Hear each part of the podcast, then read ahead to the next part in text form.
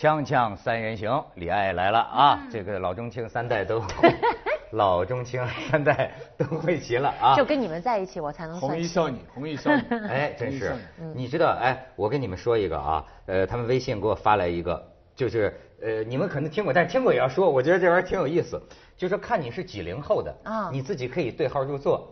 它这个有特点啊，关于这个什么呢？就是说，牺牲生命和出卖组织的选择。哦。哎，你听过吗？我听，我我我知道这个，但我也忘了。对，你说。我我也说一下，是哎，说的挺靠谱的啊。就是说，六零后的是什么呀？宁可牺牲生命，也不出卖组织。七零后呢，是害怕牺牲生命，所以出卖组织。八零后是什么呢？与其牺牲生命，不如出卖组织。九零后呢是宁可牺牲生命。也要出卖组织。零零后，你看零零后是什么？白白牺牲生命，忘了出卖组织。哎，这挺神的，是吧？你你觉得特别合合适吗？就对于你来说，你最好。最近的反腐浪潮当中，非常有实用性。不是，虽然我是六零后的，但是我觉得我达到了这个这个什么呢？这个这个九零后的思想境界。哎呀，我跟你说，李艾，现在就没法说，我就是，我们就是没市场啊，你知道吗？就彻底就凹了。昨天晚上，我说我听一个九零后的女孩哈，放那个歌，放完之后我就感叹，嗯，我说哎，我说这个我们真是老了。我说你们现在唱的歌啊，这这听的歌啊，我说这这这我从来都没听过。她说这是我童年的时候听的歌。他童年时候听的歌我都没听过了。那不代表是你老了，有可能人的这个知识面，他可能就是这一块儿他比较的缺，或者是你没有那么喜欢听歌，你可能不见得都听到，这很正常。我也经常被人这么说，但是我听完就算，我就自己要有这样的自信，对吧？嗯。没听过不代表我老了，对吧？你多大岁数啊？你看我多大岁数，我就是多大岁数。嗨。哎，我跟你说。这个老帮菜有老帮菜的架势，嗯，呃，很多时候年轻人，老年轻人不敢说话，我发现就剩老头敢说话，嗯，而且就是我我我我是要说一什么事儿啊？就是徐老师经常出席论坛呐，他有这个，哎，人情世故其实也不光是中国人的，全世界的人都有个人情世故，就说你到一个论坛，对吧？有的还是拿着钱来的，你自然你不能说让人家主人家这个很很很很尴尬的事儿。但是有一个老头我觉得很牛，他就是奥利弗奥利弗斯通，你听说了吗？最近北京有个电影节，这个有个中外电影论坛，什么人来了呢？就那个呃《地心引力》那个导演那个卡隆什么的，反正好几个外国什么的，还有一个奥利弗斯通，在那儿有个中方的女主持人在这啊，就主持就谈的都很好，甚至是哪个中国企业的老总啊，跟这个好莱坞的。大导就共同展望，说将来中国电影市场多少亿的票房？现在已经世界第二大票房，所以好莱坞的人都看着这个大市场。哎，但是人家奥利弗斯通，我发现这个人呢，就是脑后有反骨的。李艾看了这个报道了吗？我看到这报道了。你给我描述描述。他反正就是说，好像的意思就是说，这个呃，你们如果不敢拍，还没有。也不是不敢，他就是如果你们还没有文革，就反映文革的电影，或者是反对什么的文革的电影，就证明你这个电影就就这个市场还还还不够完善，还这个电影还不够好，反正大概是这个意思，是原话是这样吗？对对对，我有看了啊，我这这个这个这个这个很敏感，咱们要跟人家说说真了啊。他这个私通啊，先说啊，呃，你们上个世纪七十年代的功夫片很好，他喜欢功夫片嗯。然后呢，他就感叹这些电影消失了。然后他说啊，然后你看他转的这个话哈，他说我经常批评自己的国家，按说我也有权批评其他国家了吧？这是什么逻辑？然后他说呀，我三次要拍真正的合拍片就跟中国，这都没有成功。说第一次你们请我来谈的合拍片呃，但是呢，这个这个，我认为你们并不是真想拍。因为什么呢？你们一方面请我来谈合拍片一方面你们又不愿意正视历史。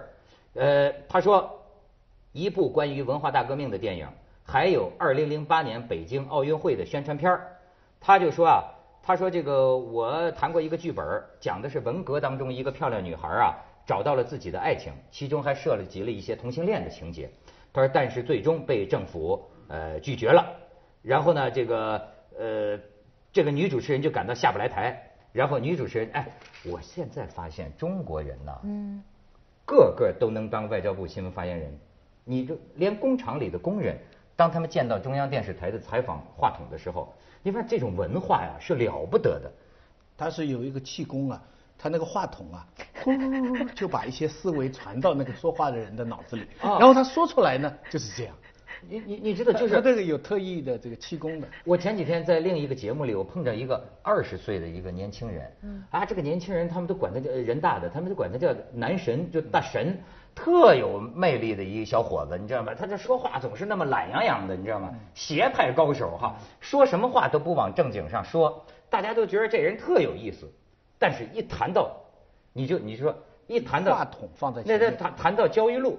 一谈到焦裕禄，这小伙子马上啊，这个我觉得应该培养共产主义四有新人。马上这个话呀，他全在这折上，你知道吗？这这这。我就帮我学习一下女主持人怎么说。对，你还是女主持人。我学习一下，学习一招。女主持人稳住情绪，以颇具外交辞令的言语回应道：“司通先生，不是说某个题材不能拍就不好，只是我们要彼此尊重，剧本要接地气，要被中国人接受，而不是想做什么就做什么。”我们也要保护我们孩子的，毕竟中国电影市场没有分级。你瞧瞧这女主持人，谁呀？这女主持人，哎，我得学习呀。她完全可以到到到外交部去，我认为是吧？嗯。然后呢？但是司通听完这段话之后，情绪变得更加激动。司通，司通说：“你们要保护，要分级，这是事实。但但但但但但但，你们要明白历史的真实是什么呀？”你是的，你们要保护国家不受分裂势力的干扰，而不碰一些敏感题材。这个我理解，但是 My God，就他说上帝啊，你不能不面对你的历史啊。这个思通最后把话题收回到合拍片本身，说我真的非常努力，非常希望在中国做合拍，但是我失败了。不是他。这话是不是感觉好像是在为自己的失败这个找台阶下，还是怎么地的？我反正听完以后，我有这种感觉。对，他逻辑是对的。他一开始那句话，他说我批评自己的国家，所以我也有有权利批评别人。这个逻辑很对啊。这就像我们平常讲的，你一个道德，你去批评别人，你先对自己说得通没有？你当然先要对自己说得通，才可以批批评别人呢。他呢想拍毛泽东。想拍文革，他他都准备了。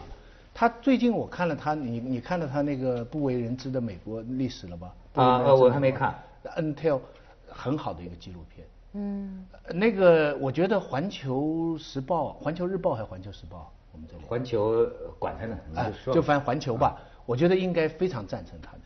他那个纪录片啊，从头到尾都是他叙述，从二战结束一直讲到呃布什父子。全部是讲美国的黑暗，就是每一个美国总统上台，他的右派，因为奥利弗·斯通是个左派，嗯，他呢，比方说有些有些段落哈，我我真的还都不知道，他有些有些这种细节，他从头到尾这么叙述，讲美国的这种暗杀，美国的情报，美国国内镇压异己，但是非常叫我不可思议的是，我我本来觉得这样的电影呃这样的片子是呃我们环球会非常喜欢，因为。凡中国的呃内地的网民民众，如果谁还对美国抱幻想的话，看看奥利弗·斯通这个电影。哎，我但是我给你讲一事儿，你就觉得更有意思了。嗯。这个为什么咱们看不着？嗯。呃，这这这这这我不知道啊。我就是说，奥利弗·斯通啊，大家要理，我 说成什么口音了？奥利弗·斯通啊，你要理解他，他呀。是什么导演？他是拍《刺杀肯尼迪》，嗯，对吗？越战就黑美国政府的，嗯，然后野战排，嗯，黑美国政府的，就就黑越战的，他就是这么一个人，所以他到中国来讲，听上去特别不合时宜，实际上对他来说是自然而然。然后呢，你知道，但是非常有意思的是什么？他还他还曾经要拍伊朗的那个总统叫什么？呃，内贾德是不是？要拍他的纪录片，但是被内贾德拒绝了。不但拒绝了，内贾德还送了他一句话，说啊，我知道你是美国左派，但是呢，反对撒旦的人自身也是撒旦身体的一部分。你讲这个这个这个这个这个这个，他这个划分立场划划，所以奥利弗·斯通他的这个意思是说，说中国有这么多有有几十部，你看他是完全他的这个美美美美美国人眼光。他说：“你中国有几十部都是赞扬毛泽东的电影，他说是不是我可以拍一部批评毛泽东的。嗯，而且他也不一定真的批评毛泽东，他骨子里啊是非常佩服我。我觉得他是，他是他还拍那个很失败的一个电影，就是拍亚历山大大帝。他是他骨子里很崇拜这种个人的英雄啊、冒险啊，这种就这方面的。哎，但是你你刚才说为什么？我觉得这个他不为人知的美国历史，将来中国会放。我不可思议的是，他这部片子在日本好卖，这个我就不懂了。对你，你要你他在日本啊，居然很多人看，这个是这个啊，就就你说日本，我跟你说，Oliver Stone 是个什么人呢？嗯，他跑到他就是啊，我就发现他这种人呐，到哪儿就不给人好脸子。他到日本。你知道吗？他谴责日本政府，甚至谴责美国，说你们美国帮着日本这个保什么钓鱼岛，你们就是想复企图复辟这个日本军国主义。呃，他认为你日本人就应该向中国道歉。嗯，哎，他说这个话的时候，咱怎么没给他喝彩啊？是吧？咱得去一下广告，锵锵三文呃三文鱼，锵锵三文鱼，锵锵三文鱼，锵锵三文鱼，广告一会儿见。锵锵锵三文鱼又又开始了啊！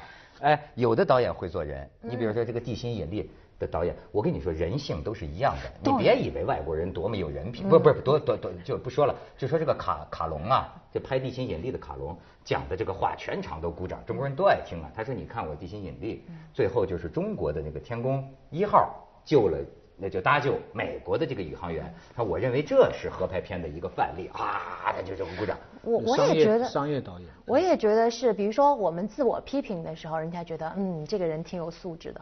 我自我批评完，然后我顺便再说你，这谁都心里不舒服。就比如说咱们这么说吧，你说我今天脸上长一包，你说你看我这上火了，脸上长一包，嗯，嘿。你脸上也长一包，对，那对方肯定是不高兴的。就我我认为这是人性的一个一个。但是脸上确实有包啊，人家说的也没错。那那我心里不爽啊！你比如说像这思通，他到国家任何其他国家去说别人不好的时候，不管怎么样，人家都都不爽。你要是你可能跟宁浩关系比较好，是吗？你这个观点基本上是中国导演宁浩的观点啊。宁浩怎么说？因为宁浩呢，我也理解他有点哑巴吃黄连，他本身好像是评委会的一个。什么什什么人？嗯，结果人家记者就采访说，奥利弗斯通说这个话，你作为中国导演怎么看呢？完，这宁宁浩宁浩表现的很义愤，说他就是来挑事儿的，是吧？他说你想想，我要是到你们美国，我老闹着要拍拍你们九幺幺，你你赞同吗？哎，但是实际我觉得宁浩这个话逻辑上有问题。嗯，你要求去拍九幺幺，我估计美国也没意见，反对。对对对，他那个他那个纪录片里边，我有一句话印象非常深。呃，忘了是哪一个呃美国的总统还是高官说的。他说，我们跟共产主主义的斗争啊，其实你要想到，世界上有三十亿人，我们只有两亿，其实是两亿跟其他的人的斗争。所以他他的核心观点就是说，美国表面上是冷战反共啊，其实是他是要操控全世界。他这个批判非常厉害的。他批那那个那个里边有有些是当然有些是戏剧性的电影里面的插曲放进，我相信这个片子以后会会。哎，就是我是觉得就是说这个呃斯通先生的这个话呀，呃咱们这个不必采纳，但是呢值得这个听取或者思考，它引起我们一些这个思考，因为现在也比较多元化。比方说，我昨天刚看了那个叫《白日焰火》吧，就是这个谁谁呀？雕。刁德一拍的，刁德一，刁刁一男吧，刁一男，刁一男，刁一男拍的那个那个这个《白日焰火》，是很好的电影啊。可是我看了之后，你知道我老想起一个韩国电影，就是这个叫奉俊昊吧，那个导演是不是叫奉俊昊还是申俊昊？奉俊昊拍的《杀人回忆》，我建议你们看一看。嗯，我觉得，哎，我当然这个对电影我不是专家。我觉得，要是这个《白日焰火》能得金熊奖啊，那么奉俊昊的这个《杀人回忆》也应该得金熊奖，因为两部片子让我觉得在味道上啊有某种相似，有某种相似，而且甚至于这就你看这就说到什么了呢？就是在在政治题材方面，奉俊昊的这个电影啊和这个《白日焰火》呀，我不是绝我绝不是说抄袭啊，不不不，就完全没关系，就是我是说在味道上有某种相似，但是。奉俊昊的这个杀人回忆，他还加入了对韩国那个暴政时期啊历史上的某个时期的这种反思，对人性的这种影响。他也是一个这种警察，呃，一个一个杀人事件，然后到最后怎么弄来弄弄去，但实际上影片的背景，他是在反思整个的这个韩国的那个几个历史时期啊，对人性的这种扭曲。哎，中国导演，你看拍的得多玩心眼儿，就多巧妙。我啊，就要要要要要什么呢？弦弦弦外之音，要意在什么什么言外，才能让一个电影获奖。嗯，是吧？我们总觉得，如果要承认我们五六十年代政治上有问题，好像就是天大的事情。我看了一个美国的也算商业片吧，《白宫管家》。你看看他美国人自己拍，他们五六十年代就是我们文革的时候，他们黑人不能跟白人坐在一起吃饭。嗯。政治上多丑恶，整个美国的情况，对不对？嗯。所以就是说，检讨几十年前国家政治方面有问题，这没有什么羞愧的。其实我我觉得这个是个韩国的那个你讲那个韩国片子，我最近看那个辩护人，他们推荐给我。哎，对，他们都说哎呦都不行了，说。我也看了。对，不准剧透啊，但是可以说说评论，你们两位怎么看？我觉得那片子啊，就是你一看那个名字和他的故事概况，你会觉得这是一个，你大概能猜到他整个故事的这个这个这个脉络是什么。大概反正天下故事大概都是这个意思。但他确实从电影的角度说故事的角度来说，他确实第一他把它有趣化了，就是他有有些地方你还是能笑出声来的。但是你该感动的时候，他还是会很感动。但是正如刚才我说的，比如说你被人指的，你说你脸上有包，你心里一定不舒服。但是你会想说，为什么我脸对对？你今天脸上确实就是我我会是会确实会想被人这么指完说完以后，我心里肯定是不爽的。但我确实会想说，为什么我脸上长包了？哎，都这么明显了，对我得自我，就像刚才说，被人说完以后，我自我检讨一下。你看完那个戏以后吧，你你多少虽然是不是说中国的事儿，说的是韩国的事儿，但是它是以真人的故事改，就是变成电影的，所以它的真实成分非常的多。你会觉得还是挺难受的。难受完了以后，你还是真的会想。我就是晚上十二点半才看完的，结果好久都睡不了觉，因为你你就是长包了，对，然后我就长包了。但是你真的会去想，这个人性与人性之间，它两个它中间有，呃，我不应该剧透哈。呃，可以说点啊。它它中间有两个人的就是就是互相的这种争执哈，一个是代表着就是冒在电影里头代表着正义的，一个是代表邪恶。但是两个人其实在说他们争执的时候，他们都是觉得自己是对的。然后互相针锋相对的时候，那那段对话，你听完以后真的是心里头就是那种百感交集的感觉，就是人性与人性之间的碰撞。你说呃，揭露当初南韩的政府的这个专制啊、黑暗啊，这都不出奇。嗯，我看这个片子，我觉得它好，就是说会让我想到我自己，我就会设身处地站在那个主人公的位置上，我有一件正义的事情。你要帮一个人，可是我要帮了，我的家庭、财产，所有我所奋斗的东西都可能完蛋。但这个事情是正确的，我就在想，我能做吗？说实在话，我都做不到。嗯，就是这么一个这个事情，你你认识的一个人，你周围的一个一个什么一个一个什么人，这件事情是对的，百分之百是对的。可做了以后，你之前的东西，你我们现在的这个。很多东西就会丧失。我我就在想，我们每个人都会面临这么个选择。我说一个好的电影就是不是让你进去就嘻嘻哈哈笑笑，那当然了，星星里的你那也不错，开心看看俊男美女。但是一个好的电影就是让你看到，哎呀，假如我在这里面，我会怎么样？我做不到啊。所以韩剧不是光只有来自星星的你就就韩韩韩国片咱们先去一下广告，锵锵三人行广告，三文鱼，之后见。哎，当然这已经已经有点凹了哈，但是这个徐老师坚持要讲一讲来自星星的你是吧？其实这个倒没什么特别要讲，我我要讲的就是说，韩剧不只是星星来的你，对，还有辩护人这样的好电影。嗯，那个奥利弗斯通的批评就使我想起这个中国现在政治题材电影的一个困境。当年这个胡耀邦批准这个芙蓉镇，最后不是疯子嘛？这个五六七八年再来一次。当时虽然那个芙蓉镇放了，但是其实是有一个我不知道成文不成文，就是这类题材以后少拍。嗯嗯。但是没想到一弄就是二十多年，真的没什么电影，除了《霸王别姬》以外。现在中国拍政治片啊，就是一个困境。你看了《天注定》没有？嗯。贾呃贾樟柯的最近在海外评价很高嘛？这是禁播了是吧？在这。对，他呢一开始的两两，我不剧透哈，嗯但是一开始的两段就姜武跟呃王宝强的那个那个戏啊，是太过分，连我看。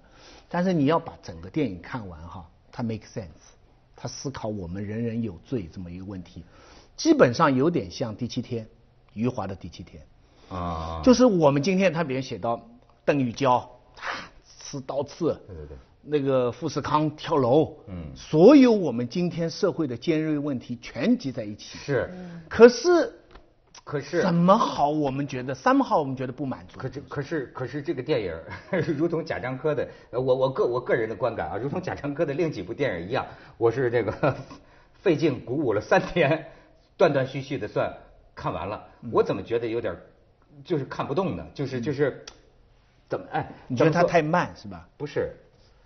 我觉得个别地方有点这个做作的成分，就是就是就是，而且我理解啊，这个电影它不是照搬，你知道吗？就是它，哎呀。